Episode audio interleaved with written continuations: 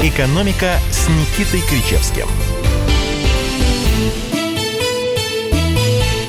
Друзья, все течет, все изменяется. Вот и режим самоизоляции в Москве отменили. И только одно остается неизменным каждую среду в этой студии радио «Комсомольская правда». Народный экономист России профессор Никита Кричевский и редактор отдела экономики Алексей Иванов. Заслуженный провокатор комсомольская правда. Заслуженный редактор провокатор. Мне это нравится. Больше, больше нравится. Вы меня повысили за ну, эту неделю. Ну, потому что народный он один.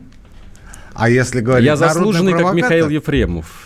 Ну что? Он тоже заслуженный провокатор. Ну вот, слушайте, ну это я... же не наша тема, Алексей Валерьевич. Я, я просто очень хотел как-то на волну хайпа запрыгнуть. Ну запрыгнули. Хоть запрыгнули, все. Теперь про Ефремова забываем, дорогие слушатели. А что, что, что, ну, ну вот, да, и второй день только об этом и говорят.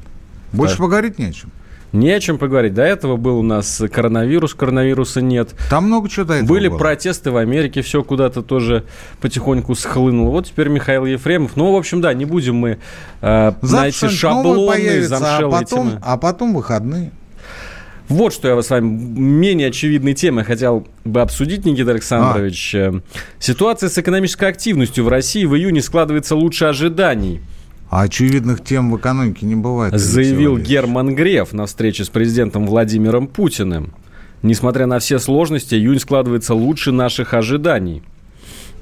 Какой а. он молодец, какие у него были ожидания. Мы это видим по количеству... У нас с вами, Алексей Валерьевич, ожидания с самого начала были позитивные.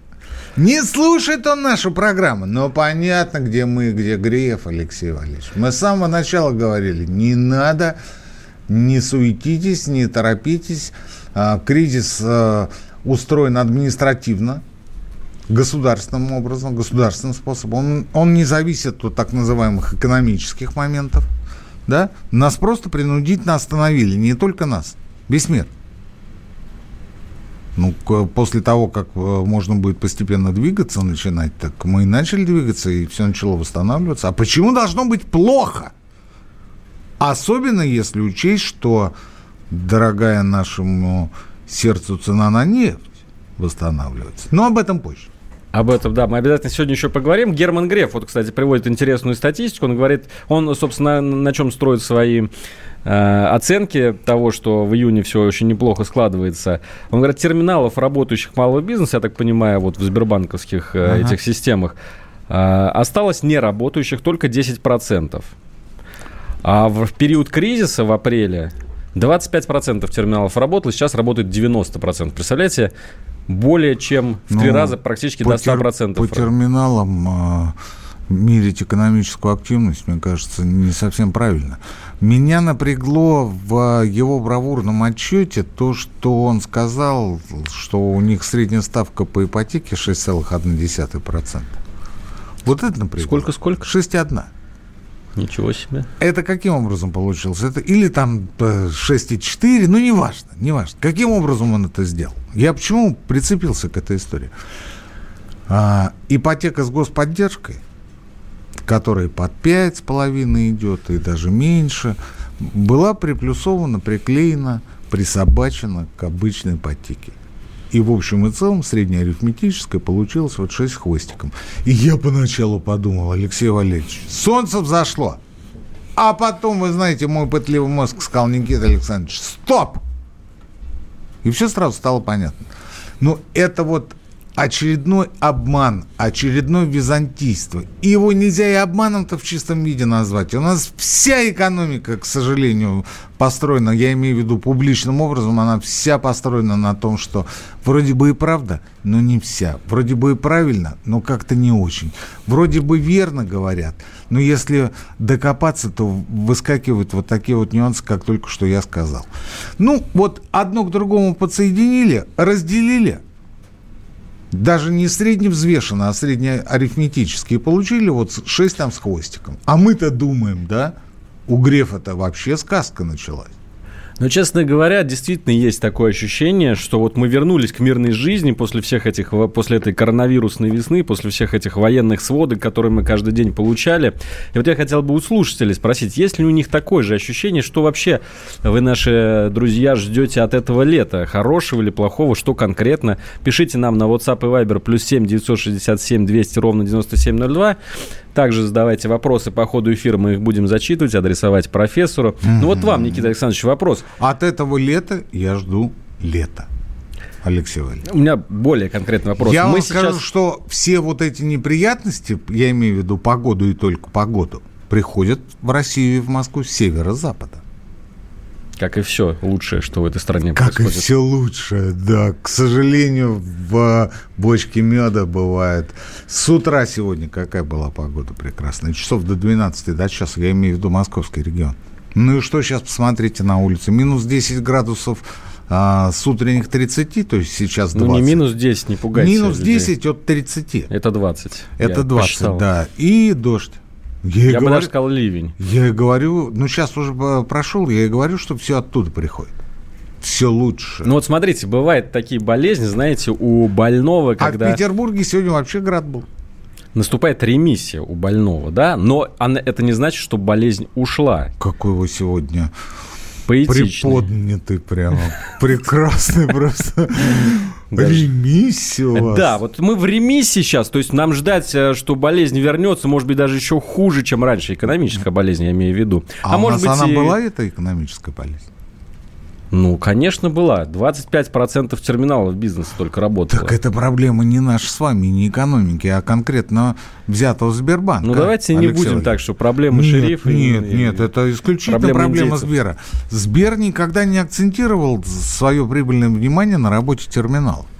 Он смотрит за тем, как эти терминалы используются, делает какие-то субъективные в рамках банка выводы, не больше, не меньше. Да бог с ним, с терминалом. А, что касается общей экономической ситуации, то все прогнозы о том, что экономика в этом году упадет, там, как АСР сегодня сказал, на 10%, или там на 12%, или на 20%, и вообще будет хуже Великой депрессии. Все это, извините за грубое слово, фуфло, Алексей Валерьевич. Фуфло. фуфло. Вот что я от вас ждал. Фуфло. Почему? Потому что, ну, смотрите, вот, ну, вы же мои, наши слушатели, зрители, люди преимущественно с очень хорошим образованием. Ну, за исключением, наверное, нас с Ивановым. Конечно, да. У нас мы, образование... Мы самоучки. Да, у нас образование... Так, так себе, да. Так вот, смотрите, ну вот, э, предположим, давайте вот на пальцах. Э, в апреле и в мае 50% экономики было выключено. Да? 50%. То есть за два месяца, за два месяца мы с вами набрали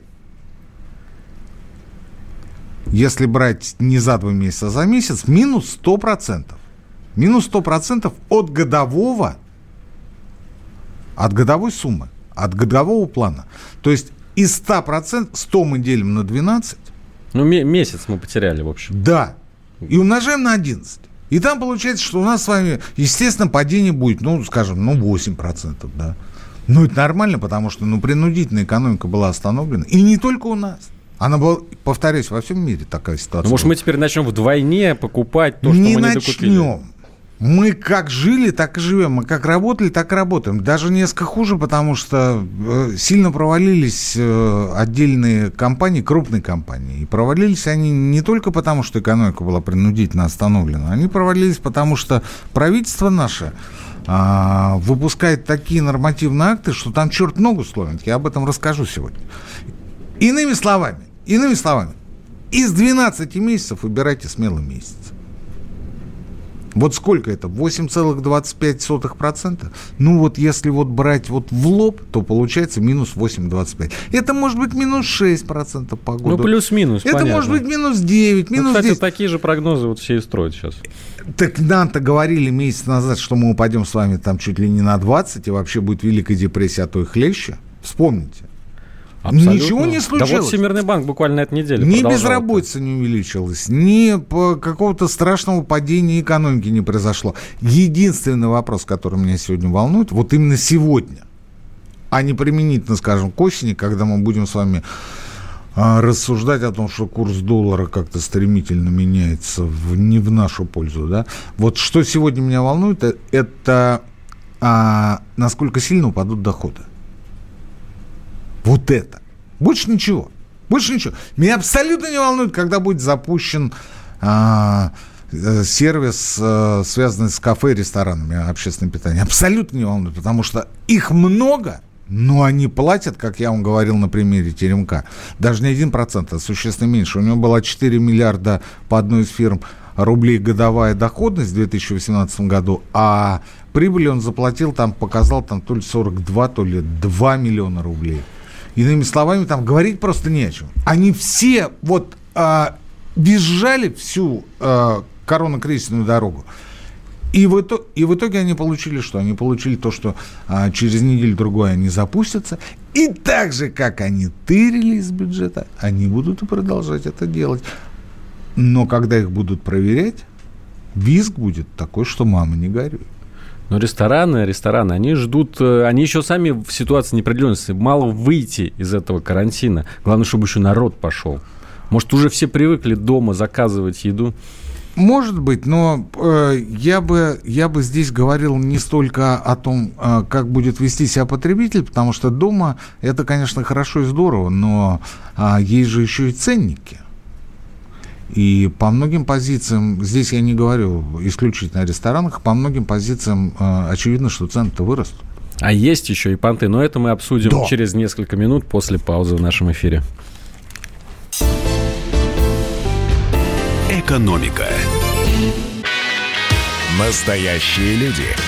Настоящая музыка. Настоящие новости.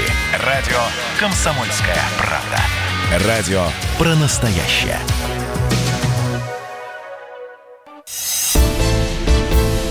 «Экономика» с Никитой Кричевским. Возвращаемся в эфир, в прямой эфир. Никита Кричевский, да, Алексей Иванов, да, WhatsApp да, и Viber, плюс 7 967 вот, 200 ровно 9702. Пишите. Что пишут? Пишут вот что. Да.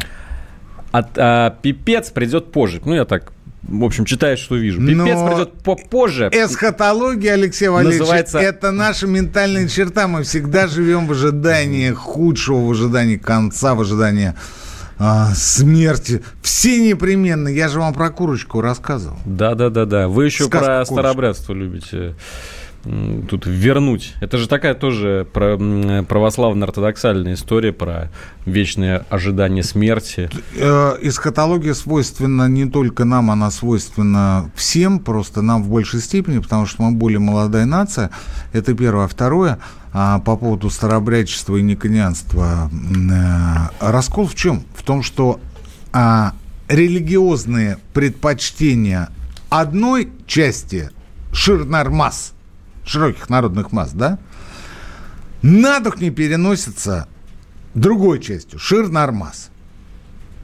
И вот этот вот внутренний раздрай у нас присутствует в нашем социуме на протяжении уже сколько со раскола прошло? Со, со второй половины 17 века. Да разве только у нас посмотреть, что сейчас в мире происходит? Это же Нет, тотальный раскол. Это другое. Это другое, потому что это одна часть русских против другой части русских. А если вы берете Америку, то в Америке э, ну, в, основном, в основном, да, в основном выскакивает кто? Выскакивают люди, которые приехали с Черного континента. Приехали, кого-то привезли. Или привезли их потомки, да. Но мне кажется, там все-таки раскол идет по идеологической линии. Либералы, неолибералы против вот таких вот консерваторов-трампистов. Вы хотите поговорить нет, о конспирологии? не хочу, не хочу. Нет, я хочу поговорить о кредитах. У нас есть, у нас есть другие прекрасные мужчины, прекрасно ликие, я бы назвал их, мужчины, которые, которые с удовольствием обсудят. Прекрасно ликие мужчины, которые будут выступать в том числе после нас. Ну, а. этот... А, я, кстати, я не думаю, что Сергей Мордан да, так уж а, любят рассуждать о конспирологии, о том, что стоит за всплеском протестной активности и кто конкретно управляет. Рокфеллер, Ротшильд, может быть, Сорос или Билл Гейтс 5G и чипизация, Алексей Валерьевич. Ой, давайте не будем тему сейчас нам Ну так весь вы же начали, закидают. вы же начали, не я. Так вот, по поводу правительства, Алексей Валерьевич. Почему напряжно? Почему напряжно? Потому что, с одной стороны, а, вот чем, э, чем запомнится э, вот этот вот директивный, я бы назвал его так, провал в нашей экономике? Апрель-май. Тем, что меры были заявлены, ну просто потрясающие, фантасмагорические. Денег было внепланово предложено триллионы. Но дошло до конечных потребителей, до конечных получателей, ну, за исключением возврата налога на самозанятых, за исключением выплат э, на каждого ребенка, дошло очень-очень немного, порядка четверти, наверное. Почему? Потому что э, представьте ситуацию, президент говорит, мы будем делать то-то, то-то и то-то. Дальше возникает вопрос. Нужно каким-то образом регулировать этот процесс абсолютно новыми, внеплановыми нормативными актами, который должен рожать конкретный маленький чинуша в каждом конкретном министерстве. У него нет ни компетенции, ни функционала. Он не понимает, что такое гармонизация законодательной базы. Он ничего этого не понимает. И он рождает или рожает, тут уже кому как нравится, то, что буквально Бог на душу положит. Буквально вчера ко мне обратились а, так называемые малые бизнесмены, хотя они малые только по а, тому, какой у них годовой оборот. На самом деле это достаточно крупные предприятия, которые сказали, Никита Александрович, вот есть ЕПР-дни. ЕПР-дни. Единый период нерабочих дней. Ну, вот такой сленг бухгалтерский пошел. ЕПР-дни. Да? Интересно. А, как их учитывать, когда вы будете э, рассчитывать, например, 13-ю зарплату, отпускные, пособие по беременности и родам и прочее. Я говорю, ну, наверное, каким-то образом должен быть выпущен нормативный акт, ну, скажем, Минтруда. Ну, потому что Минтруда у нас отвечает за трудовые отношения. Они говорят, выпущен 18 мая. Поэтому а, нормативному акту а, ЕПР-дни вычитаются из общего количества рабочих дней э, в этом году. Это значит что? Это значит, что 13-ю э, зарплату по году вы получите или выплатите, неважно, в меньшем объеме. Ну, потому что вы же отработали по факту меньше. Это значит, что отпускные у вас точно так же летят. Это значит, тут уже детали и нюансы. Ваши бухгалтерские программы, настроенные э, людьми с большими головами, летят к чертям собачьим. Почему? Потому что они настроены без гипердней. И вам придется считать ваших 152 человека абсолютно вручную. Абсолютно вручную. Они говорят, ну ладно, это мы посчитаем. Но вот, а, вот это письмо, оно носит рекомендательный характер или это нормативный акт? И я не знаю, что ответить. Ой, какая интересная тема. А Дальше. Ко мне приходит другой крупный финансовый менеджер и говорит, Никита Александрович, а вот смотрите, мы приходим в банк по 2% получить кредит. Ну, обещал же Путин. Мы приходим, банк говорит, вообще без проблем. Давайте документы, мы вам все выдадим в лучшем виде. Договора подписывают, все в порядке, все хорошо. Единственный нюанс. Вы же должны сохранить определенное количество работников. Они говорят, ну да, ну да, у нас полторы тысячи человек. Мы их сохраняем. Ну, там внештатники, там а, вплоть до мойщиков окон. Так? Э, они говорят, мы их должны по э, спущенной нам э, нормативке должны посчитать по пенсионному фонду, по налог.ру и по пенсионному фонду. Ну, как вот считать? Вы нам должны предоставить э, справку о средней заработной плате по вашей компании. Ну, всего лишь. И тут финансовый менеджер, ну, он слишком умный для этого банка. Он говорит, а как считать? Ну, среднеарифметическое, то есть а, весь фонд заработной платы сложил и разделил на общее количество работ. Или средневзвешенное, то есть, ну вот, а, внештатник отработал, предположим, там несколько дней, получил там определенный а, компенсационный пакет и ушел. Ну, бывает, ну, бывает. Вот как считать? Они говорят, а мы не знаем. Он говорит, ну как же, ну вы же нам даете кредит, ну вам же отчитывают. Они говорят, мы не знаем. У нас нет документов, которые регламентируют ответ на ваш вопрос. У нас этого документа нет. И, и как мы будем считать с вами, мы не можем сказать. Соответственно, договора подписаны, все лежит на столе, деньги зарезервированы, взять не могут. Потому что нет ответа на ключевой вопрос. А как считать заработную плату, среднюю заработную плату работников этой компании? И таких подводных камней тысячи. В, ну, не тысячи, но выше крыши. Выше крыши. И с этим сталкивается сегодня. Ну, не сказать, что каждый первый, но я думаю, каждый второй предприниматель, который приходит получить а, ту помощь, которую обещал Путин. И Путин начинает орать. Орать под камеру, в прямом эфире, в телевизоре, бросает ручки, повышает голос, спрашивает по поводу здоровья. Ну, это, правда, по Норильску было. Ну, не принципиально. Вот суть-то та же самая. Ну, как орать? Для него вот эти вот... А, ну, мы за 20 лет немножко изучили. Вот эти вот э, выплески, ну, например, там брошенные ручки. Это значит, что вот Кричевский, например, на месте Путина давно бы уже матерился.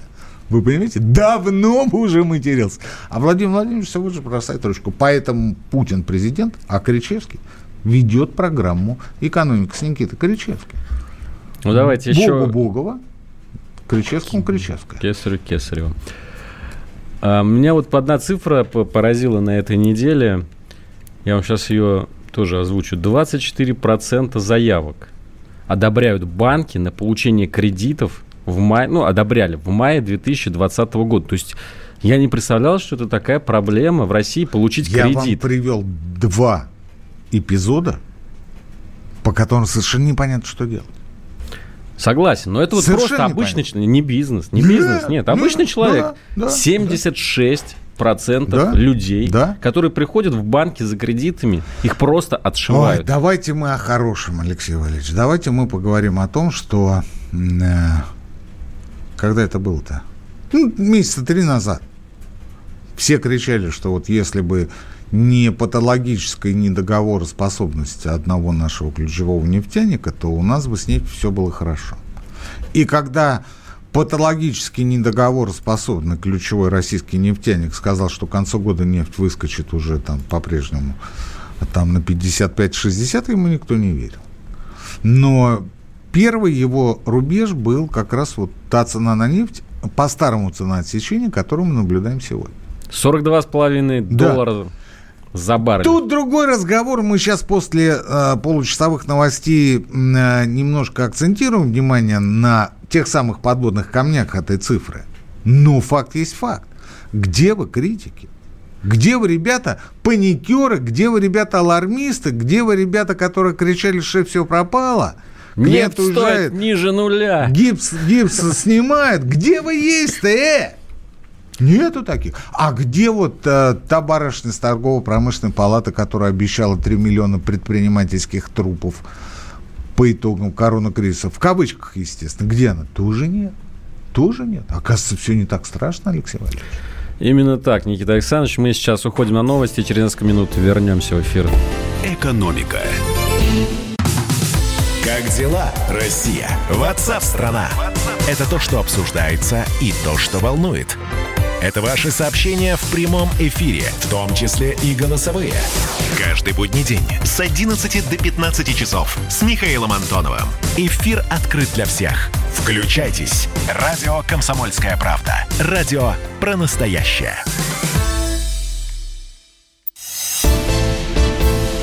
«Экономика» с Никитой Кричевским – Снова с вами Никита Гречевский, Алексей снова Иванов. вместе, снова рядом. WhatsApp и Viber плюс 7 967 200 ровно 9702. Ждем ваших сообщений. Никита Александрович, давайте продолжим про нефть. Мы начали вот. говорить о том, что 42,5 доллара за баррель. Ура! Но вы поняли, что я имел в виду в первую очередь Игорь Иванович Сечина. Я догадался, да, для меня, Для меня это один из самых эффективных менеджеров в нефтяной сфере за последние Ну, эффективность отрицать лет. сложно. 25 лет. Не знаю, с плюсом Если или с минусом. Но... естественно, с плюсом, а то и за, за последние 30 лет, потому что так собрать нефтянку, как это сделал он, может быть, это было действительно на грани фола или даже за гранью фола. Я не знаю, мне сложно судить. Но, господа хорошие, а, сегодня Песков сказал, что у нас нет олигархов. Ну, Сечин точно не олигарх, человек. И тут же пошла информация о том, что э, компромат на главу э, Росприроднадзора госпожу Родионову слил Потанин. Мы же не утверждаем, мы просто говорим о тех слухах, которые сегодня а, ползают по а, сетям. Да? И вы говорите, нет олигархов. Вы считаете, что это нормально? Вы вспомните, как три месяца назад выступал Федун и говорил, это вообще катастрофа, то, что произошло. Вот эта недоговоренность, которая случилась в марте месяце, это катастрофа. Ну и где эта катастрофа? И где Федун, переболевший коронавирусом? Пусть с вами Спартаком занимается, заметьте, молчит. А почему? А сказать-то нечего, потому что 42. Может, она сегодня 42 не пойдет вниз обратно? А, я бы вообще не обращал никакого внимания на цену э, за, за баррель по той простой причине, что нам, а, от нее не холодно, не жарко, б, э, цена-то это хорошо, но дело в том, что по э, тому соглашению здесь уже, конечно, ну, абсолютно Сечин ни при чем, потому что не Сечин э, устанавливает правила игры на внутреннем нефтяном рынке, но всяко не он. Он может быть помощником, советником, может, э, может представить какие-то свои соображения, но устанавливает правила министерства. И договора с ОПЕК заключало министерство. Так вот, по этим договорам а, мы пошли, я уже рассказывал об этом, мы пошли на сокращение не экспорта, что было бы логично, а добычи. Мы сократили добычу. Из-за этого возникают перебои с внутренним производством, внутренним снабжением, внутренним потреблением. Ну, естественно, идет рикошет на экспорт. А, чтобы в цифрах быть э, более-менее корректным, я сошлюсь на подсчеты Леонида Крутакова из финансового университета, который посчитал, сказал, что мы а, по сравнению с аудитами теряем 48% на экспорте, а саудиты 27%. Почему э, саудиты теряют 27%, а мы 48%? Потому что у саудитов минимальное внутреннее потребление нефти и нефтепродуктов. Минимальное. На что им нужны летом а, бензин, солярка, дистопливо? На что? На транспорт на минимальное количество этого транспорта, в основном на электроэнергию, в основном на то, чтобы вырабатывать электричество для того, чтобы снабжать им кондиционеры. А у нас, извините, экономика-то несколько более диверсифицирована. Не говоришь про знаменитую русскую зиму. Да про зиму-то мы не здесь, да, но суть в том, что у нас а, значительный объем, где-то в два с половиной раза больше, а, уходит на внутреннее потребление. А мы снизили добычу, а не экспорт. Оставьте добычу прежней. Уменьшите экспорт, потому что речь идет о поддержании мировых цен но никак не на урезании внутреннего потребления в Российской Федерации. Кто это сделал?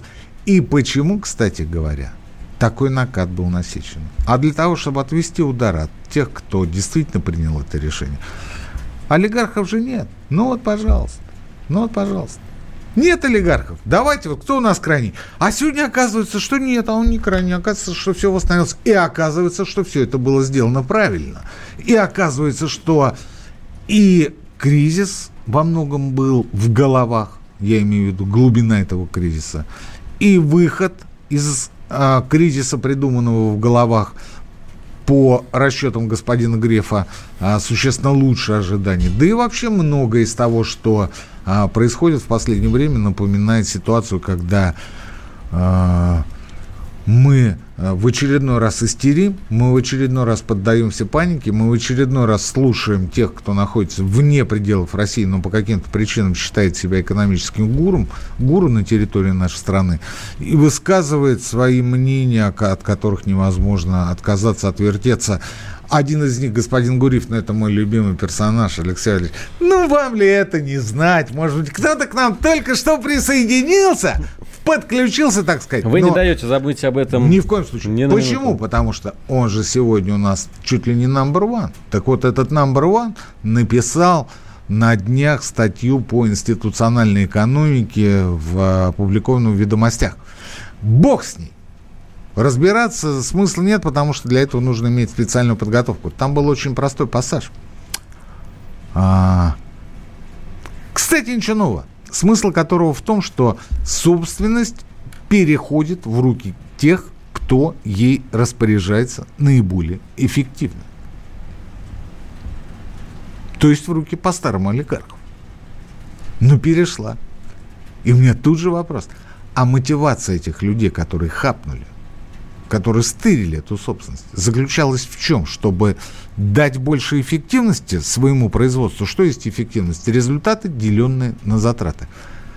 Или больше эффект, то есть результаты минус затраты. Нет. Эффективность заключалась в том, чтобы выдать как можно больше денег из этого актива.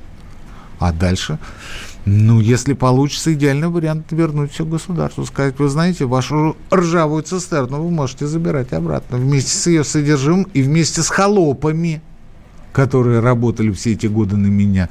Вы понимаете, я Потанин.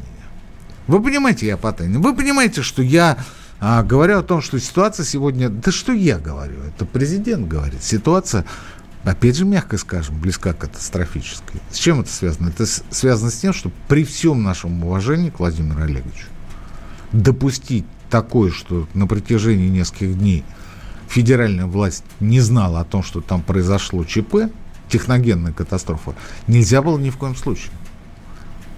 Как об этом узнали? Из сетей, реальных социальных сетей. И сегодня дистопливо оказалось а, в озере Пясина. Из этого озера вытекает река Пясина. Ну, озеро О, а река А. Пясина. И через 811 километров эта река оказывается в Карском море.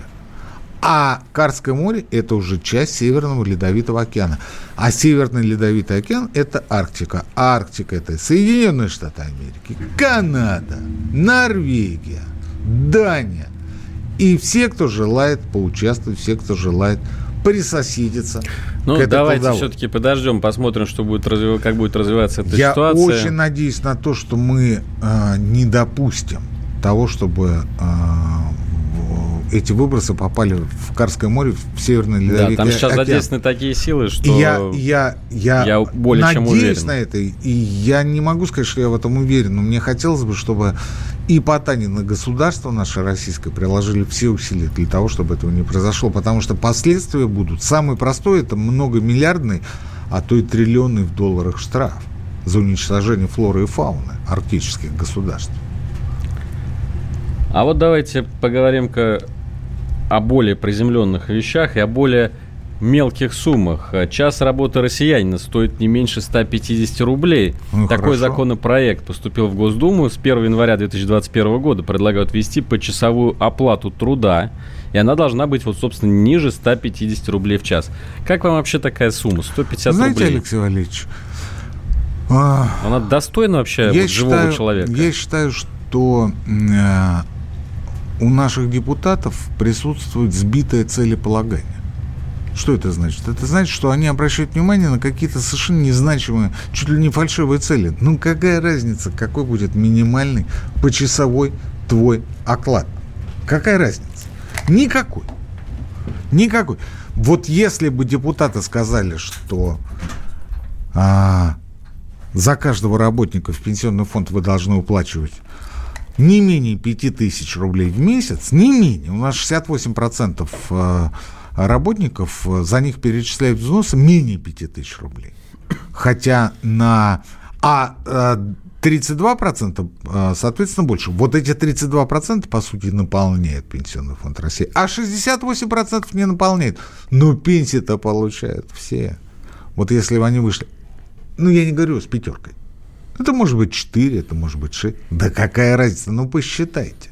Посчитайте. Вот если мы вышли с этим, я бы сказал бы, да, эти люди думают вообще о том, как сделать э, социальную обстановку и атмосферу в стране лучше. И бюджету сделать послабление. Скощуху, я бы так сказал. Где только взять эти 5 тысяч рублей работодателю на каждого сотрудника? Воровать, Некоторые люди просто... Воровать не... меньше надо, Алексей Валерьевич. А, все воруют. Воровать. Понятно. Воровать. Уходите с, э, из-под налогов через различные относительно легальные схемы. Это же нормально. Ну, когда вы там какую-то часть платите в черном, какую-то часть платите в конверте, какую-то часть уводите через а, договор а, с так называемым самозанятым. Вариантов масса. Так это чтобы выжить. Согласен. Согласен. Согласен. Это чтобы выжить, все правильно. А что делать пенсионерам? Тоже выживать. А почему у них пенсии такие маленькие? А потому что доходы небольшие. Вилка. Ну что, третья часть у нас подходит к концу. Сейчас уходим еще на одну паузу, но заключение программы через несколько минут. Экономика.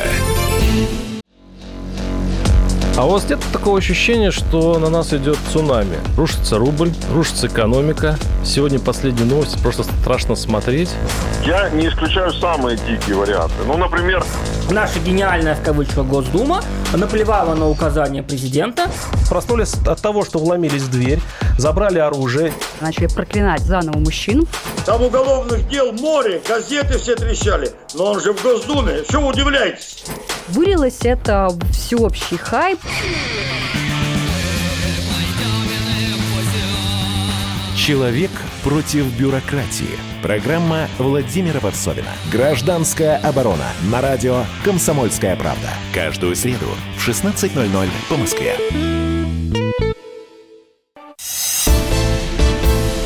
«Экономика» с Никитой Кричевским.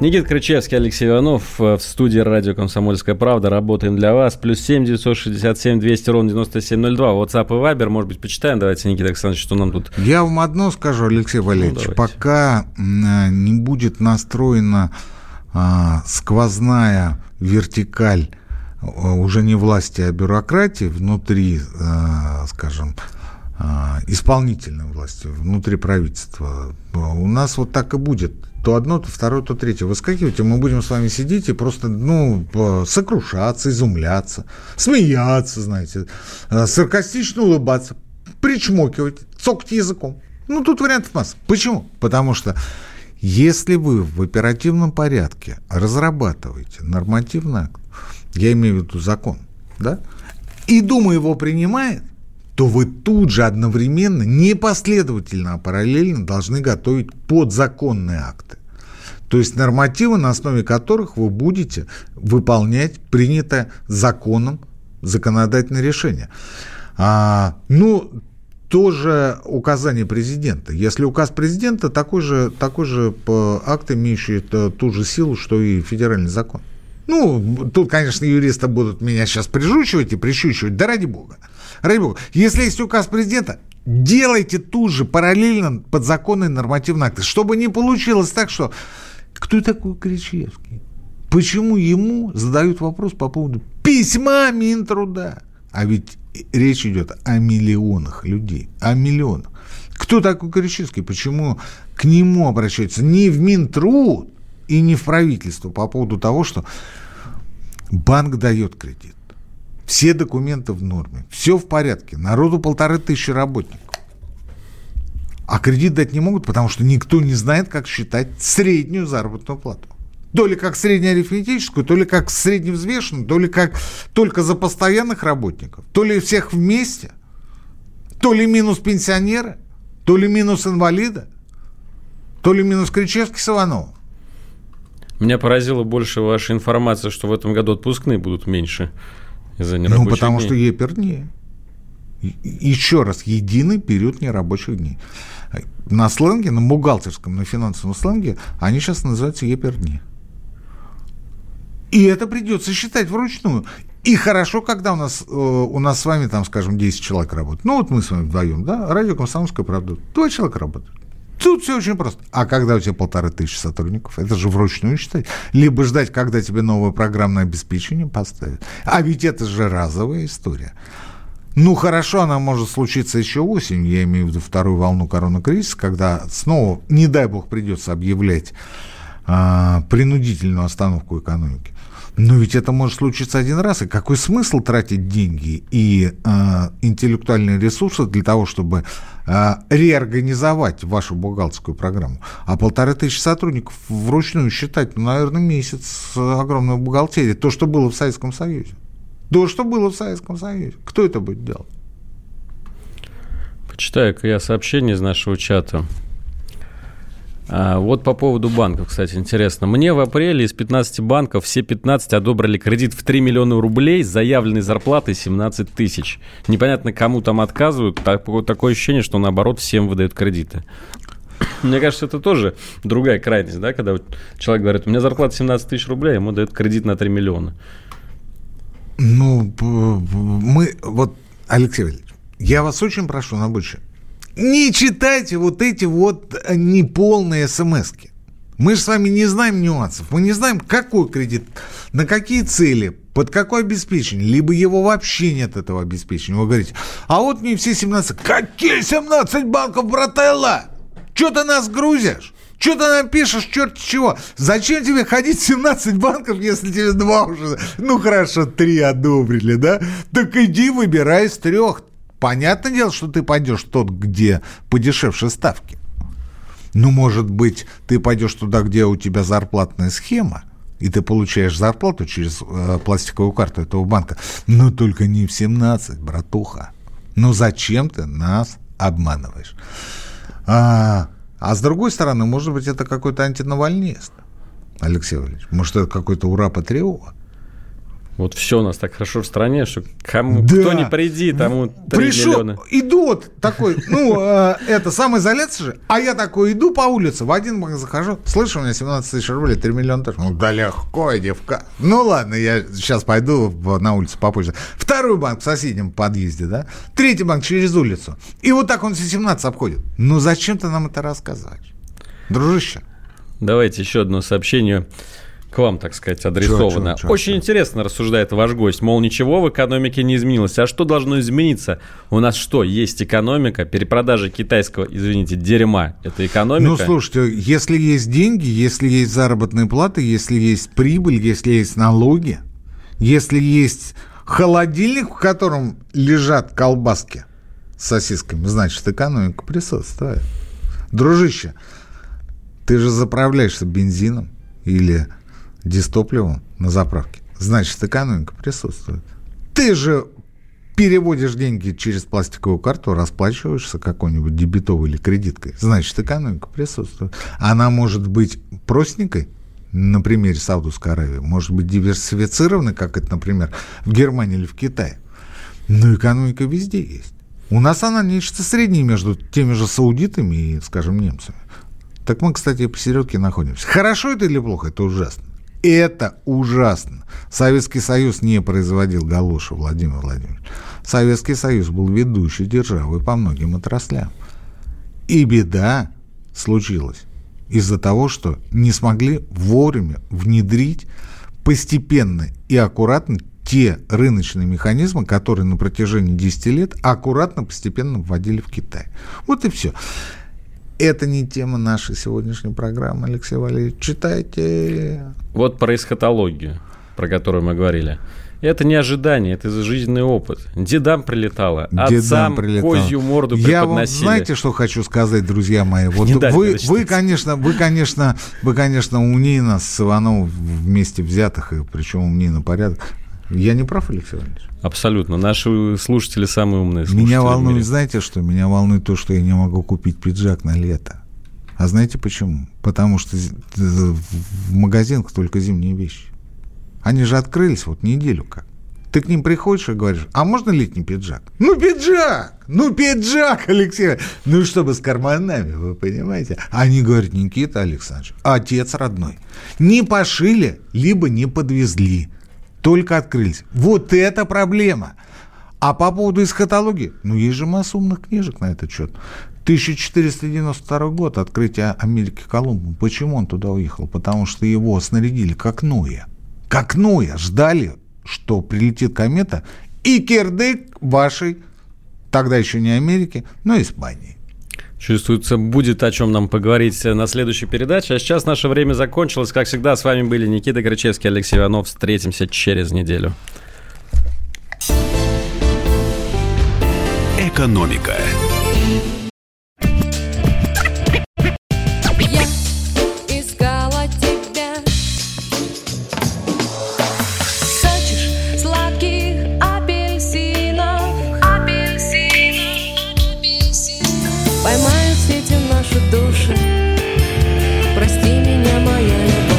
«Комсомольская правда». Радио поколения «Земфиры».